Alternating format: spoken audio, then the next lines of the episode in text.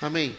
Comunidade Verdadeira é a série que nós estamos é, falando agora nesse mês de outubro, mês de aniversário da nossa igreja, da nossa comunidade, que completa 123 anos neste mês. E nos foi dado essa incumbência também de falar sobre uma comunidade que Jesus sonhou lá atrás. Né? Uma vez, é, um pastor que mentoreava a gente na época do seminário, ele fez uma pergunta para nós seminaristas na época. Ele, o que vocês acham é, daquilo que hoje é igreja, Jesus tinha sonhado, né? O que você acha que disso aqui que nós vivemos hoje, o que desse, de quais desses elementos é, Jesus tinha sonhado? Pergunta difícil, né? Mas provavelmente quase nada, né? talvez as questões mais essenciais, né? como a comunhão, né? o convívio, o prestar o culto. Mas claro que a ideia de Jesus não era um auditório, não era é, uma pessoa aqui em cima de um palco falando. Né? Essa não era a ideia de Jesus quando ele ensina a igreja. Isso é claro aqui na Bíblia. Mas nós fomos nos desenvolvendo, né, crescendo, adaptando, mudando, sendo influenciados, ouvindo tal, e montamos o nosso jeito. E não há problema nesse jeito, contanto que nós entendemos o que é a comunidade verdadeira, o que realmente importa no meio dessa toda essa indumentária que colocamos, o que realmente de fato tem a ver com Jesus Cristo e seus discípulos quando ele, quando Jesus trouxe a ideia de eclesia, que é a palavra grega usada para igreja, para comunidade. Né? E então, tendo dito isso, a gente consegue fazer aqui uma, uma passar um, um filtro aqui e ver assim, realmente, vamos ver um, qual o diagnóstico, né? É, qual o diagnóstico dessa igreja. Então, vocês estão respondendo, por exemplo, durante todo o mês, um diagnóstico que traz coisas essenciais sobre o que é ser uma comunidade, uma igreja, né? E coisas que nós também trazemos como algo novo, para um tempo novo que exige coisas novas. Essa é a liberdade que Jesus nos deu. Mas ele sempre ensinou para a gente não esquecermos do que é ser uma comunidade verdadeira. Isso não, isso não pode faltar. Né? Então, ah, ao trazermos essa série de mensagens, a gente quer novamente relembrar, né? e é nada mais oportuno do que o aniversário da igreja, que já existe há 123 anos na cidade de Campinas, nós relembrarmos realmente o que é de essencial aqui o que é uma igreja madura, uma comunidade verdadeira, uma comunidade que de verdade expressa o desejo do nosso Senhor Jesus Cristo de sermos uma comunidade que adora a Deus, presta culto a Deus e é uma manifestação do reino de Deus aqui em Campinas, nossa igreja local. Isso tem se tornado cada vez mais importante em questão de identidade, porque nós temos aí uma gama de evangélicos. Né? Em breve, ah, na, década de, na futura década de 2030, nós seremos, de acordo com as pesquisas, a grande maioria, a religião predominante no Brasil. A primeira análise é que bom, né? porque o Espírito Santo está trazendo aqueles que estão sendo salvos.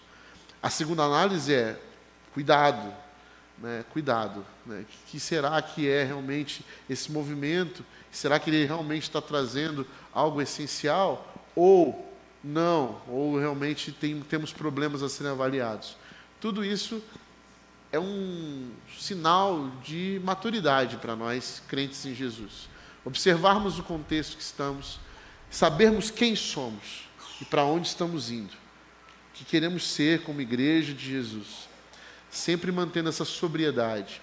É, eu ouvia muito o pastor que no qual me, o pastor que me batizou, o pastor Judson, ele dizia assim: é importante a gente sempre ter um culto, prestar atenção no nosso culto ser um culto racional.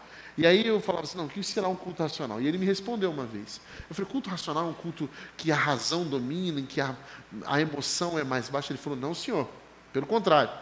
Deus não quer de nós um culto sem emoção, frio, e somente que a sua razão impere e as suas emoções sejam esvaziadas. Não, Deus não quer isso de nós. Um culto racional, a palavra racional usada aqui é um culto verdadeiro, em espírito e em verdade. Um culto em que se entrega de fato aquilo que está dentro de cada um de nós diante de Deus. Um culto racional é um culto verdadeiro, feito em espírito e em verdade. É, Paulo está reproduzindo a fala de Jesus para a mulher samaritana quando ela questiona ele, fala: Onde eu devo adorar a Deus? No monte ou no templo? E ele diz: Nem um lugar, nem outro. Você deve adorar a Deus em espírito e em verdade. Este é o seu culto racional, o seu culto verdadeiro. O que é a nossa comunidade verdadeira, que presta culto verdadeiro a Deus na sua vida como cristã, na sua vida cristã, na sua vida espiritual, diariamente, cotidianamente. Eu separei um texto que está em João, capítulo 9, o Evangelho segundo João, capítulo 9. E eu quero ler os versículos de 1 a 5. Se você está com a sua Bíblia aí, é, virtual, digital ou analógica, fique à vontade para abrir, para acessar e acompanhar comigo a leitura de João capítulo 9, do versículo 1 ao 5. Ao passar, Jesus viu um cego de nascença. Seus discípulos lhe perguntaram: Mestre, quem pecou? Este homem ou seus pais, para que ele nascesse cego? Disse Jesus: Nem ele, nem seus pais pecaram, mas isto aconteceu para que a obra de Deus se manifestasse na vida dele Enquanto é dia, precisamos realizar a obra daquele que me enviou. A noite se aproxima, quando ninguém pode trabalhar. Enquanto eu estou no mundo, sou a luz do mundo. Enquanto estou no mundo, sou a luz do mundo. Pai de amor, obrigado pela tua palavra. Obrigado, Senhor, porque ela atravessa os séculos e os milênios e chega até nós que o Espírito Santo de Deus traduza em propósito tudo que lemos aqui e que ouviremos. Que seja o Senhor a ministrar no nosso coração, no nome de Jesus. Amém. Comunidade verdadeira é uma comunidade que está disposta a receber as perguntas mais difíceis sobre a existência humana. Está disposta, inclusive, a enfrentar os dilemas humanos e dar, de alguma forma, a esses humanos que estão em questão, em crise, algum sentido para as coisas sem sentido. Certo? Então, diante do sofrimento de um cego de nascença, é, nós somos a comunidade que precisa dar um sentido não uma resposta certa ou coerente, mas há algum sentido. Essa explicação, essa resposta, ela tem que estar, pelo menos, ao alcance daqueles que chegam aqui. Porque esse negócio de sofrimento, esse negócio de luto, de tragédia, de dor, esse negócio é um negócio que Jesus nos ensinou muito bem através da vida dele. E ele, quando convida a gente, ele convida a gente para uma vida que vai atravessar vales da sombra da morte com sentido, com um propósito.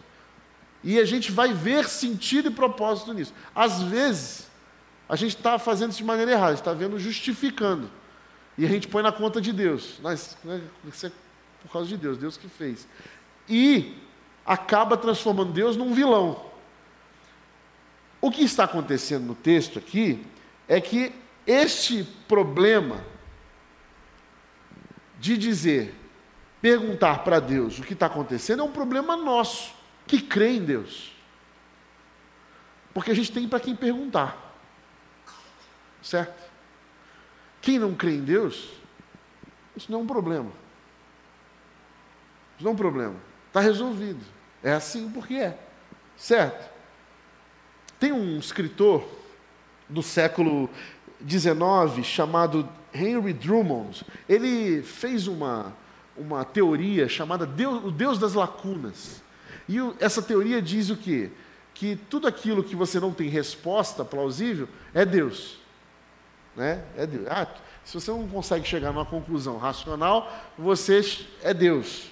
Bom, a comunidade verdadeira vai entender o seguinte: que essa teoria, Deus das lacunas, né, uma falácia lógica, é, uma versão teológica do argumento da ignorância, ela vai dizer o quê? Vai dizer o que, por exemplo, o teólogo Dietrich Bonhoeffer vai afirmar. Dietrich Bonhoeffer um, é um teólogo do leste europeu que faleceu já, e ele diz o seguinte: que usar Deus para tapar a nossa incompletude de conhecimento é algo muito errado.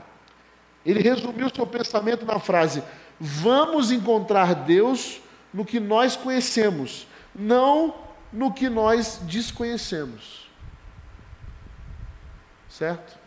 Então, para o Bonhoeffer estava esclarecido. A comunidade verdadeira, ela encontra Deus nas coisas que a gente conhece. E não nas coisas que a gente desconhece. Porque as coisas que a gente conhece, a Bíblia mesmo chama de mistério. A gente não consegue tatear tudo. E não vamos ter resposta para tudo.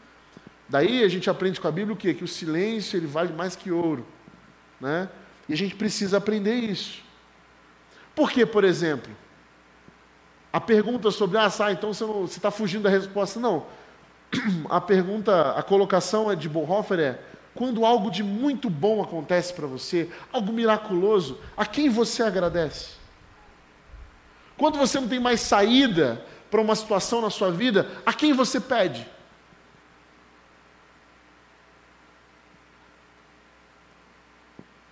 Para nós, há uma resposta, já para eles, não tem essa resposta.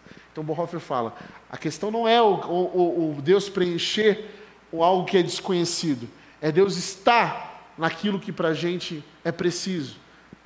Eu agradeço, sei a quem agradeço e sei a quem pedir. E a comunidade verdadeira é esse lugar que dá testemunho, que vive no universo, que viver no universo sem Deus é uma desgraça.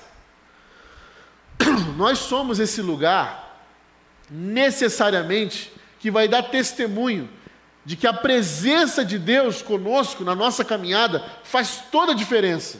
E o que isso quer dizer? Quer dizer que um teísta, diante dessa situação, perguntaria: o que você tem a dizer sobre a sua prova de incompetência?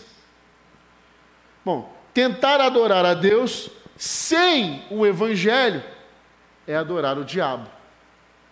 Então a gente começa a entender que a comunidade verdadeira, na sua história com a presença de Deus, ela tem um contexto que leva as pessoas a entenderem que há uma boa notícia e que essa boa notícia faz a gente viver de uma maneira tão boa, tão boa, que não é possível atribuir a mais ninguém senão ao próprio Deus. O que eu quero dizer com isso? Nosso testemunho só é muito maior, muito maior, quando estamos falando não de sucesso, de prosperidade, de quanto nós ganhamos ou recebemos, mas de como nós atravessamos os vales da sombra da morte. De como nós atravessamos situações inatravessáveis. O mundo enxerga muito mais valor no testemunho dos crentes quando a gente passa por situações, vive situações e passa por elas com esperança. Situações de, totalmente, de total desespero. Seja uma tragédia de luto, de desmoronamento de realidades que não estávamos esperando.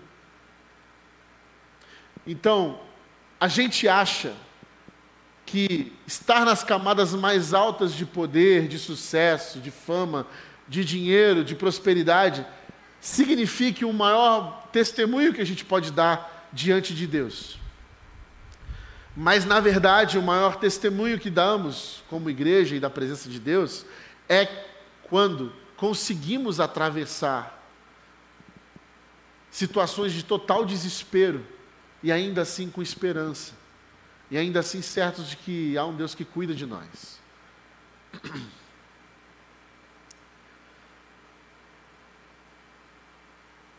O Evangelho nos ensina sobre isso. O Evangelho nos traz para perto o Deus Criador do universo.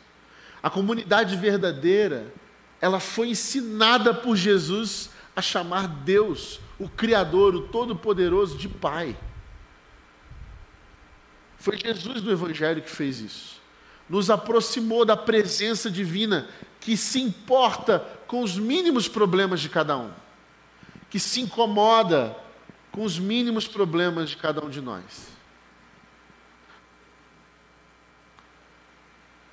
Por esse motivo, quando somos comunidade verdadeira, nós damos testemunho não do que ganhamos, do que podemos fazer, do que somos em Deus, mas daquilo que Deus faz conosco e da Sua presença transformadora, curadora e poderosa. Obrigado.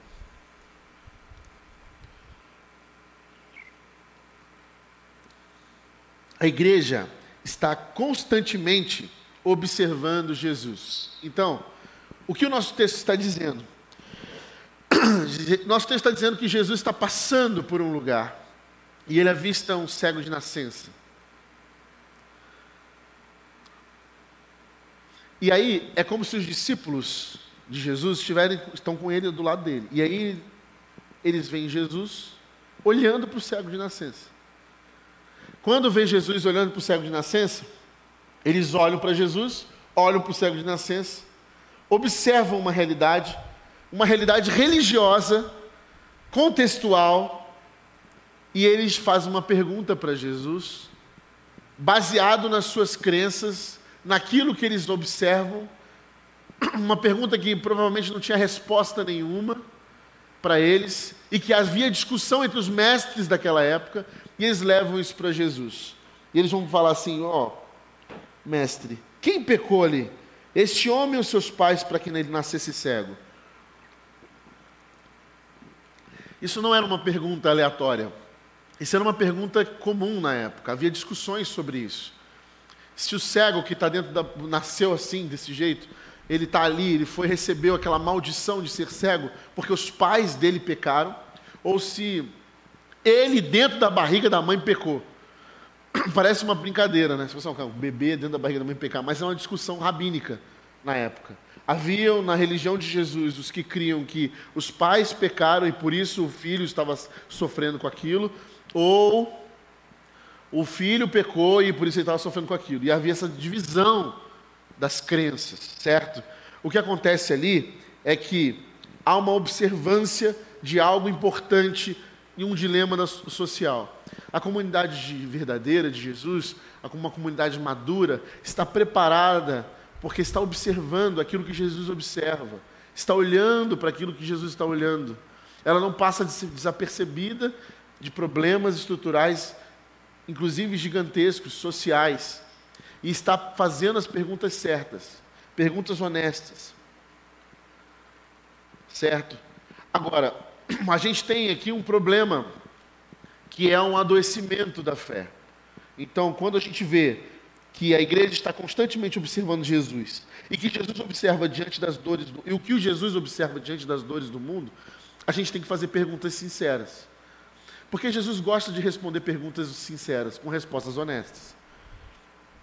Então, ele, Deus tem esse desejo de fazer isso. Andar com Deus nos leva a enxergar o que antes a religião nos cegava. Então, eu não chego para Jesus e faço uma pergunta assim: Olha, Jesus, por que, que ele nasceu cego? Eles já chegam diante de Jesus com respostas prontas. Jesus, ou é A ou é B, você escolhe. Ou esse cego pecou na barriga da mãe, ou os pais pecaram. Qual que você vai? E Jesus, como sempre, vai dizer assim, nenhum nem outro. Porque Jesus ele está de maneira honesta respondendo para eles. Eu sei que a religiosidade fez de vocês, transformou a vida de vocês em zero e um, em preto e branco. Mas a realidade que vocês vivem, a existência, ela não é ela não é bipartida. Ela não é monocromática. Ela é acinzentada. E nesse acinzentado, existem dilemas existenciais muito maiores do que suposições rabínicas A, suposições rabínicas B. Vocês querem que eu entre numa dessas caixas, mas eu não vou entrar nessas caixas. Então abram os olhos de vocês, porque a religiosidade de vocês cegou vocês, vocês não estão conseguindo ver. Abram, abram o entendimento de vocês. Jesus volta e meia vai fazer isso. Ele está trazendo maturidade para a comunidade. A comunidade que Jesus está formando está sendo formada. E as indagações sobre o mundo, sobre a esfera em que, o, em que estão inseridos, elas são naturais. E o convite de Jesus é: saia das lógicas que vocês partiram como ponto de partida. Saiam delas, para que vocês entendam o que eu vou dizer para vocês. Não é A, não é B. Existe algo para além disso. E vocês precisam entender. Vocês precisam aprender. Jesus dizia: Vocês ouviram o que foi dito, eu, porém, vos digo. Há uma constante ressignificação daquilo que Jesus está trazendo para a sua própria comunidade. A sua comunidade verdadeira precisa ter maturidade para isso.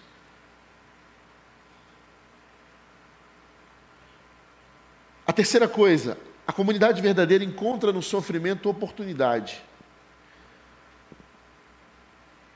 Como eu falei aqui, a gente dá testemunho da presença de Deus nos momentos mais difíceis, é a maneira como a gente diz para, um, as pessoas que não creem em Deus que existe sim uma, um Deus que se preocupa e que cuida de nós no sofrimento e que faz a gente vencer situações trágicas, né?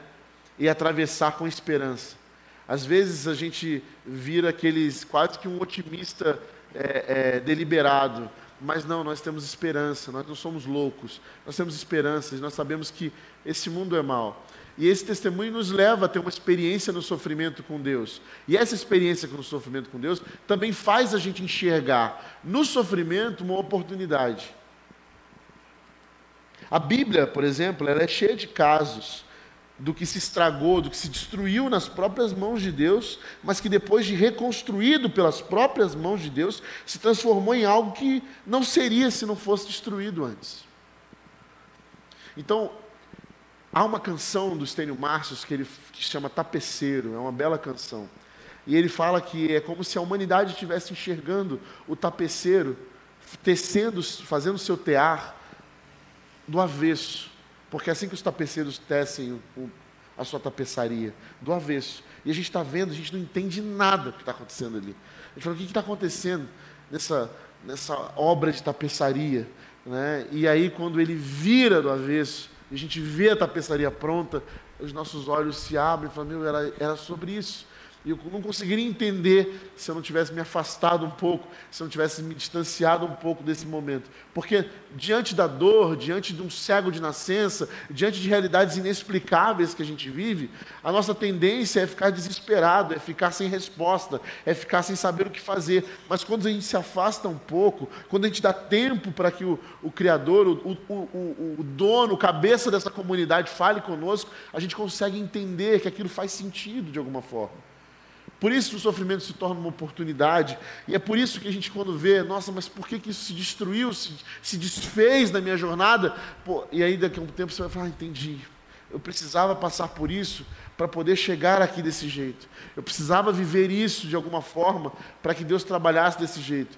Óbvio que as nossas escolhas estão embutidas nisso aí mas a, dentro das nossas escolhas, das nossas responsabilidades, a comunidade verdadeira vai sendo moldada e transformada assim como a vontade de Deus.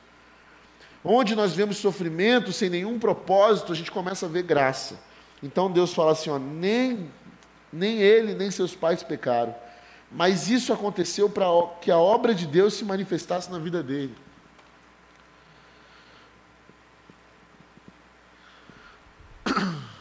No seminário, novamente, a gente também ouviu um pastor dizer que o pastor, o ofício do pastor, é, não é ajudar as pessoas a resolverem os seus problemas, mas ajudar a ver graça em meio deles. E aí eu falei assim, nossa, isso é bonito, pastor. Onde você ouviu isso aí? Ele falou, não é meu, isso é do Eugene Peterson.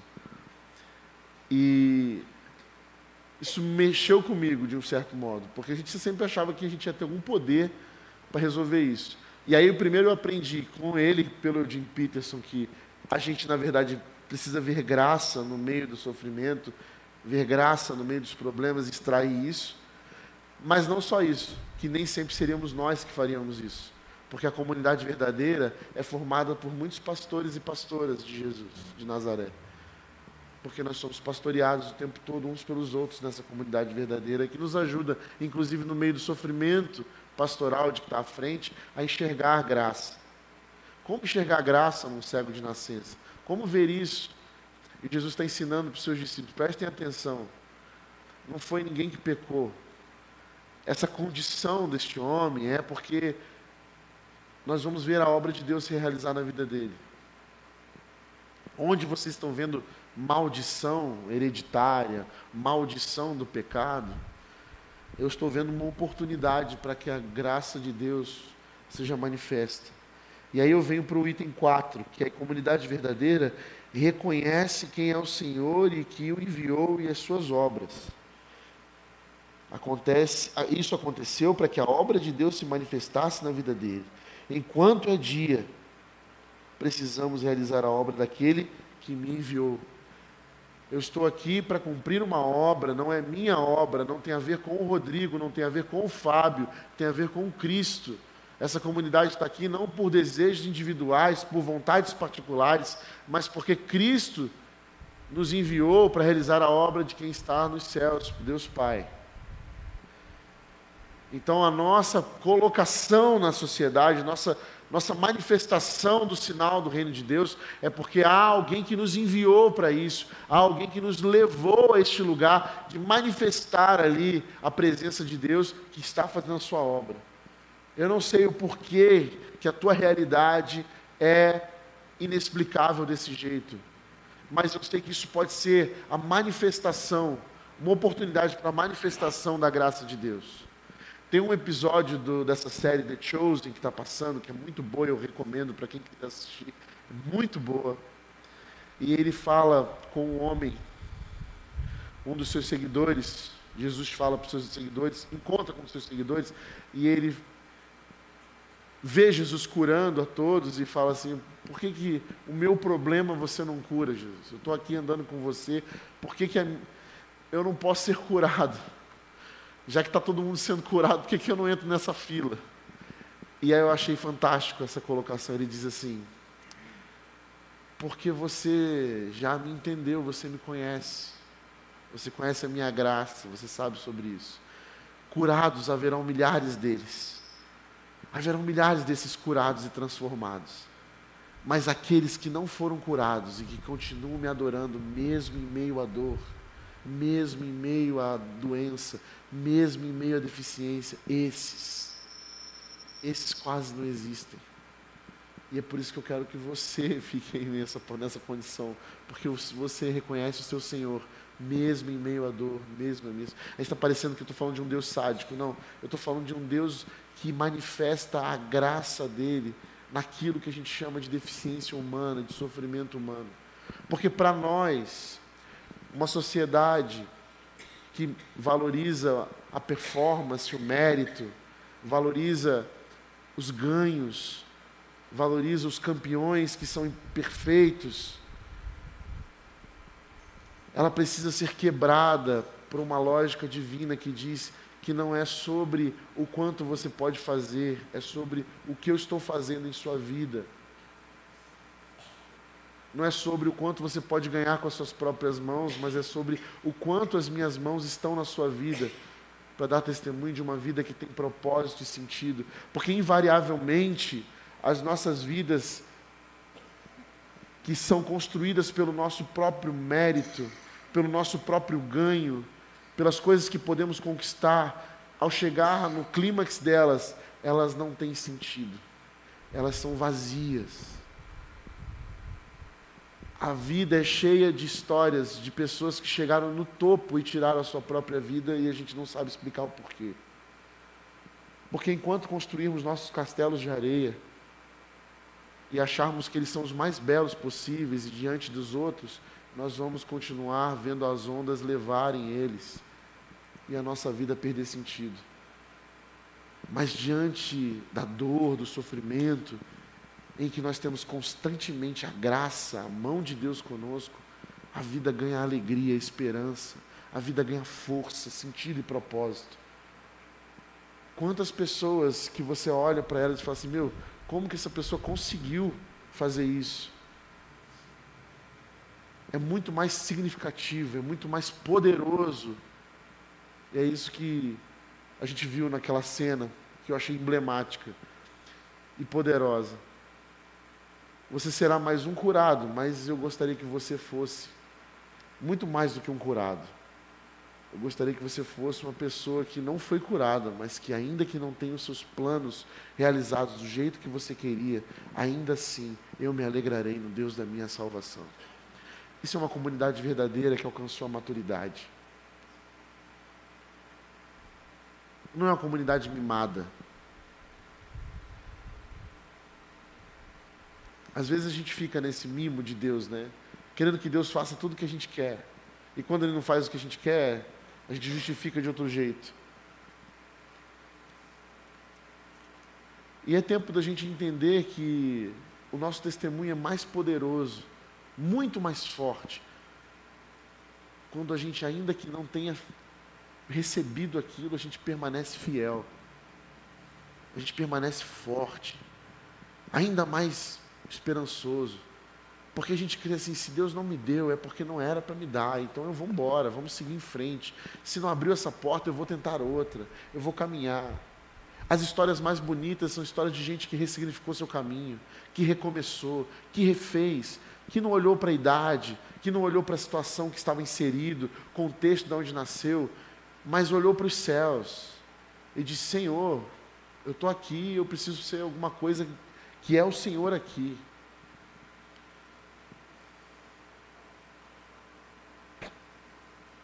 E quando a gente reconhece quem é o nosso Senhor, a gente para de ficar achando que falta alguma coisa. Sabe a oração de gente que está sempre, crente que acha que está sempre faltando alguma coisa? Que é quando, a quando eu fizer isso, quando tiver isso, aí sim eu vou fazer. Tem muito isso. Eu via muito. E eu já fiz isso. Ah, Senhor, se eu tivesse um carro, aí sim eu faria isso. Ah, Senhor, se eu tivesse um carro maior, aí sim, Senhor. Ah, Senhor, se eu tivesse aquele emprego, se eu trabalhasse daquela forma, aí sim eu teria tempo para fazer isso. Ah, porque se eu conseguir passar nesse concurso, aí sim eu vou ter tempo para servir daquele jeito que o pastor falou que tinha que servir. Ah, Senhor, se eu tivesse uma casa maior, aí sim eu abriria ela para ter pequeno grupo. Ah, se eu tivesse uma sala maior, uma condição melhor. Ah, se eu não fosse desse jeito. Ah, se... Então a culpa é de Deus. Vocês estão entendendo? A culpa é de Deus, então. A culpa é de Deus que eu não consigo ser aquilo que deveria ser o ideal da minha vida.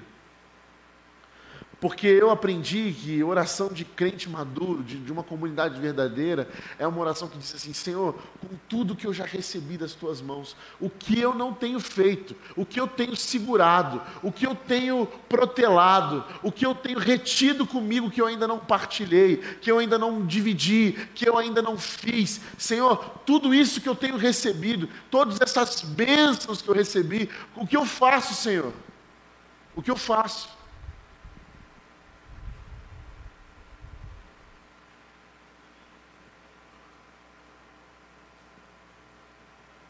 A noite se aproxima quando ninguém pode trabalhar. Jesus está dizendo: há um tempo aqui. Há um tempo. E esse tempo vai acabar. Esse tempo vai acabar. Nessa época de Jesus, os trabalhadores tinham uma hora de trabalho e quando anoitecia eles paravam porque o trabalho não era iluminado por energia elétrica, era iluminado por lamparinas, velas tochas, e aí o trabalho não era possível, então se parava de trabalhar quando anoitecia. Então Jesus está dizendo: vai chegar a noite e a gente não vai conseguir trabalhar. Tem um sermão muito famoso do Jonathan Edwards, que ele diz assim: remindo o tempo, pois os dias são maus. É baseado na passagem de Efésios 5, capítulo, capítulo 5, versículo 16.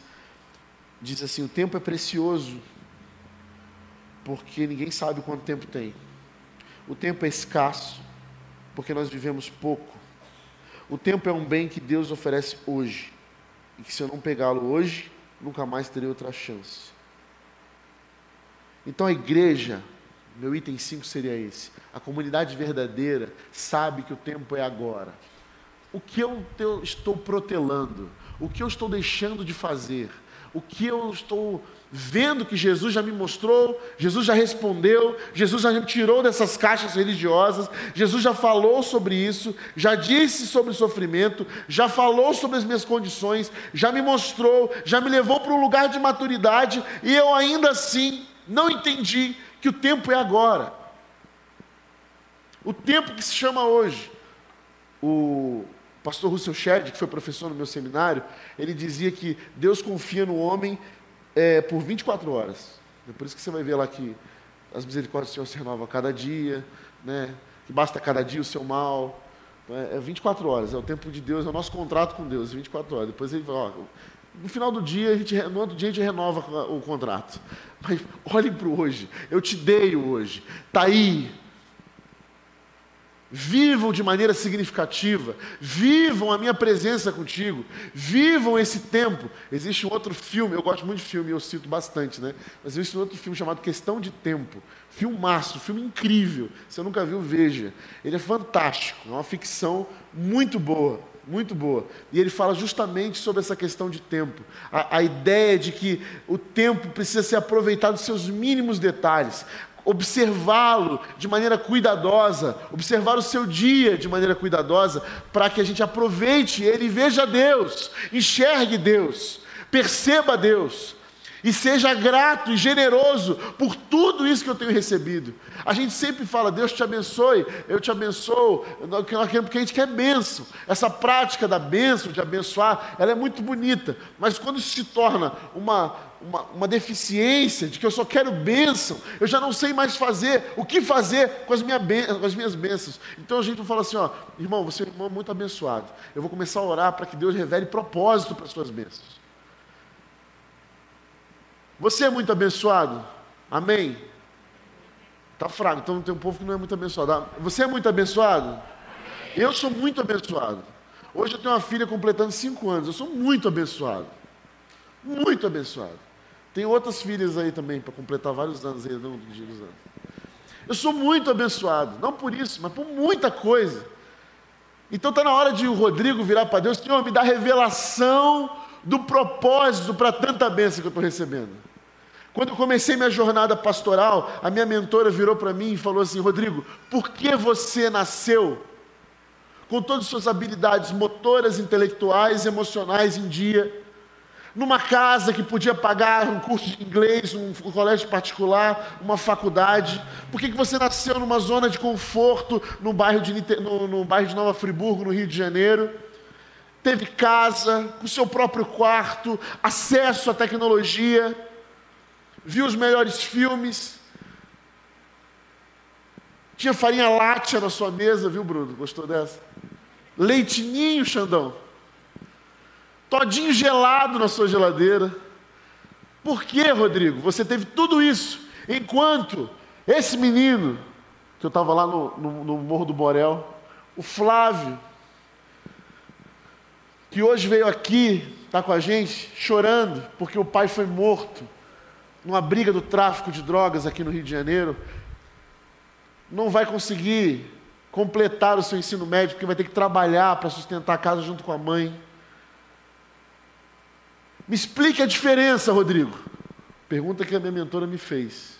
Eu começando, eu nem sabia que eu queria ser pastor na vida. Eu olhei para ela e falei assim: Eu não sei lá.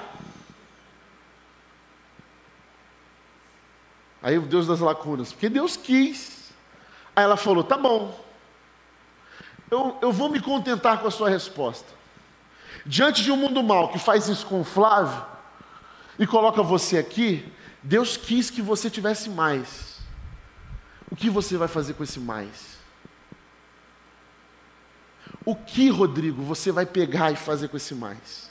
Você vai guardar na tua gaveta? Você vai usar para você ficar rico, para você viajar o mundo, para você ter tudo do bom, do melhor, ou você vai lutar para que pessoas como Flávio tenham dignidade mínima, não o que você teve, mínima, para que ele pudesse viver pelo menos o mínimo do que um humano precisa para esse mundo? Qual o propósito das bênçãos que você recebeu?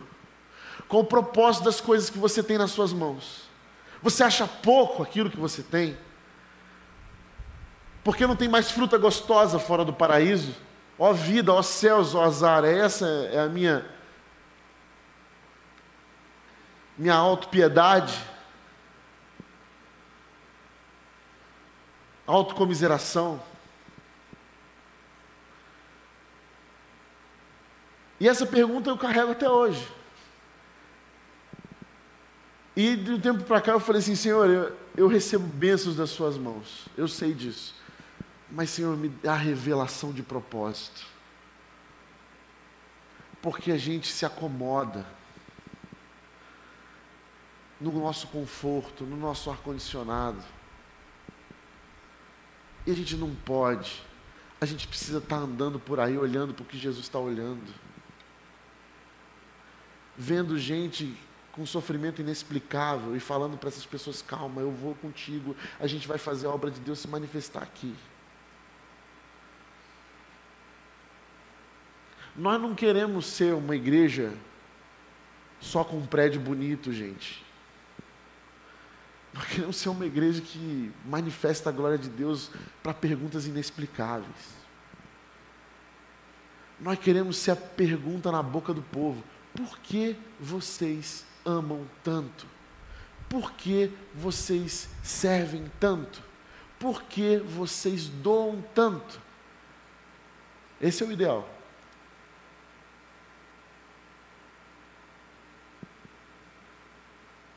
diria René Padilha, grande teólogo latino-americano, ele dizia: missão é uma ação que exige explicação. É quando a gente começa a fazer coisas inexplicáveis, com sofrimentos inexplicáveis, que as pessoas exigem uma explicação da gente.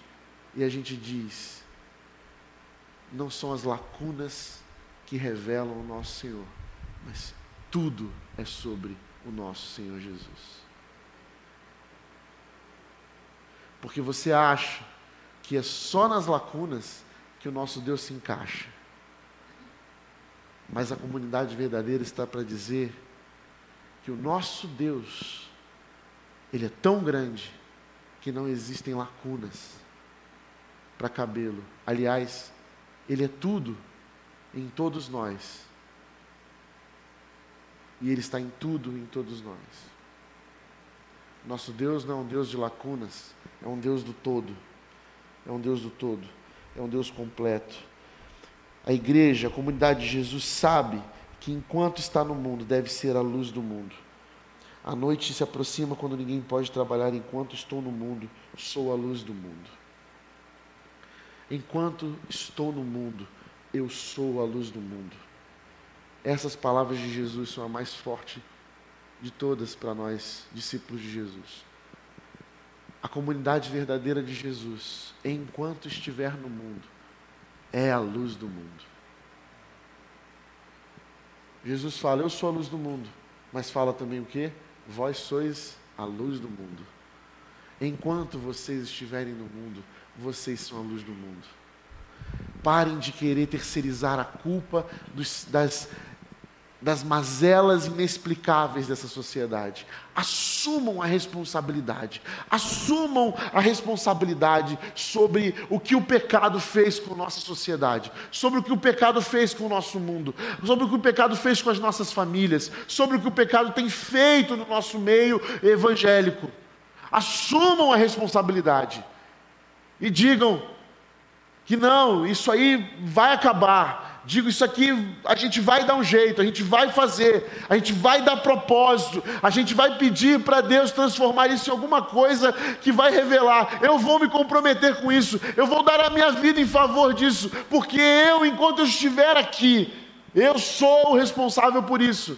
Nós somos os responsáveis por isso. Nós não estamos nos reunindo aqui simplesmente para ouvir palavras e sermos ministrados e sentar em lugares confortáveis com ar-condicionado. Nós estamos aqui sendo formados, forjados pelo Santo Espírito de Deus para manifestar a luz do mundo nesses lugares.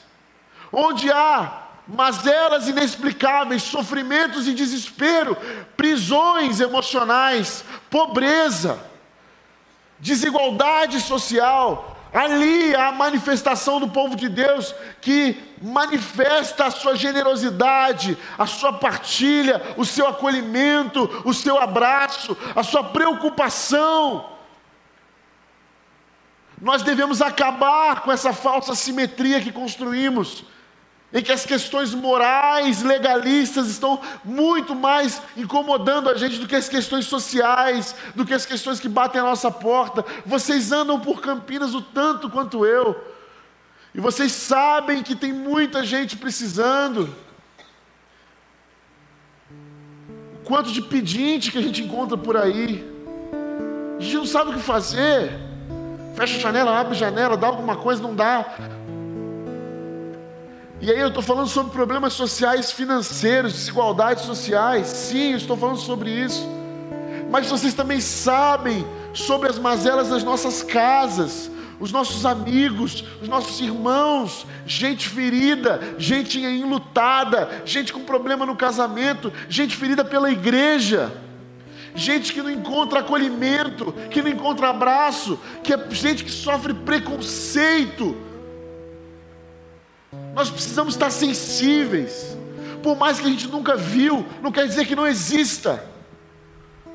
Existe racismo, sim. Eu sou branco, é óbvio que eu nunca vou ver isso, se eu não me sensibilizar com aqueles que sofreram com isso. Existe preconceito, sim. A sociedade está cheia de dores e mazelas, cheia de feridas pelo pecado, sangrando. Nós não, nós não levantamos bandeiras ideológicas, irmãos, nós levantamos a bandeira de Jesus Cristo, e Jesus Cristo nos ensinou a andar nesse meio e sermos luz do mundo, a nos sensibilizarmos por isso. A gente não quer nem ouvir mais, a gente quer se fechar as portas e ficar no ar-condicionado e achar que não existe, dizer não, isso não existe, isso não existe. Existe, bate a nossa porta, são problemas sociais são problemas estruturais, são problemas familiares.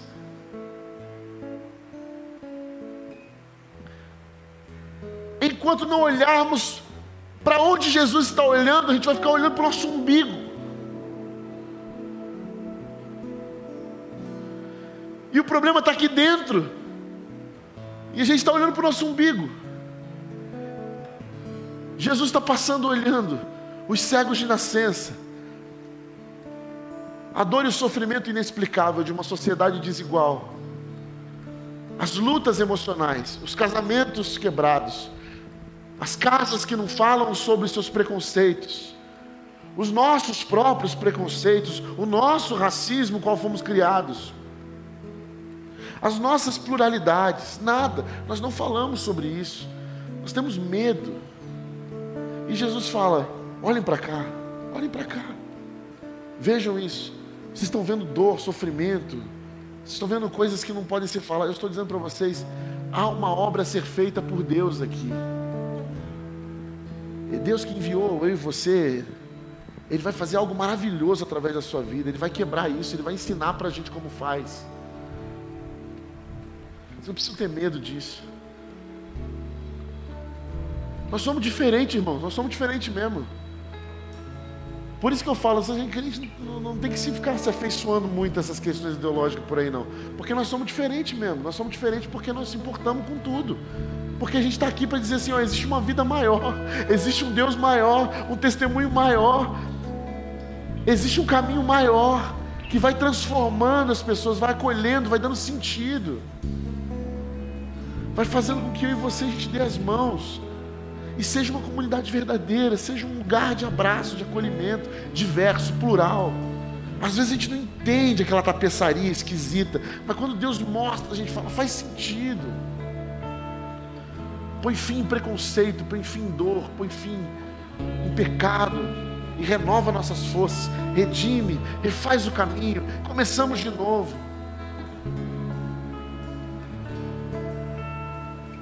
Nós não fomos chamados para ocupar os bancos de um auditório.